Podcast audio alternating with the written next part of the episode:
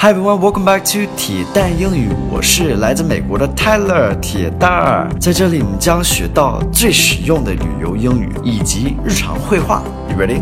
Let's do it. Hello everybody, hope you guys are having a good week. Today's focus word is bizarre.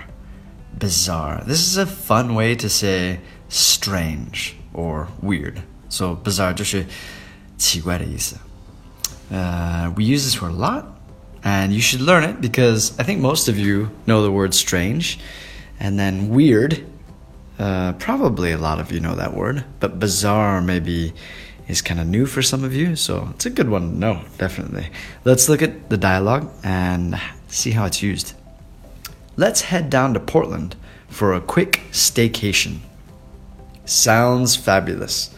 We can just chill in a coffee shop and people watch. They're so bizarre down there.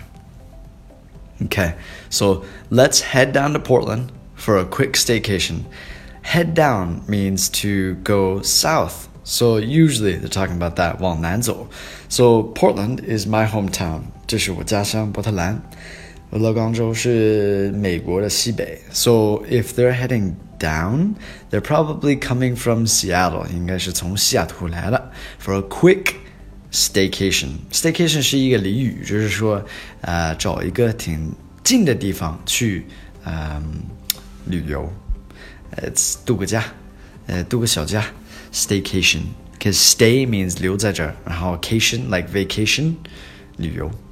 Sounds fabulous. Fabulous just means great, really good. We can just chill in a coffee shop and people watch. So chill in a coffee shop. Chill means like to cool down, but this kind of chill means to just relax. 放松, hey, chill, relax, 冷静一下, and people watch, 就看人. We sometimes do that. It's fun to people watch. I don't know if you guys have ever done that. I enjoy it. Sit on the beach or sit in a coffee shop and just watch people. uh, they're so bizarre down there. Um, 那边就人挺奇怪的.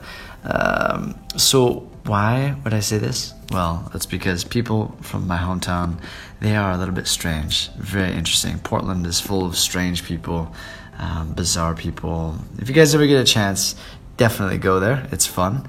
But there are some strange people for sure. So, hope you guys enjoyed today's lesson. If you did, please show me by giving me a like. I'd really appreciate it. Have a fantastic day. Thank you for all the support. I'll speak to you guys soon.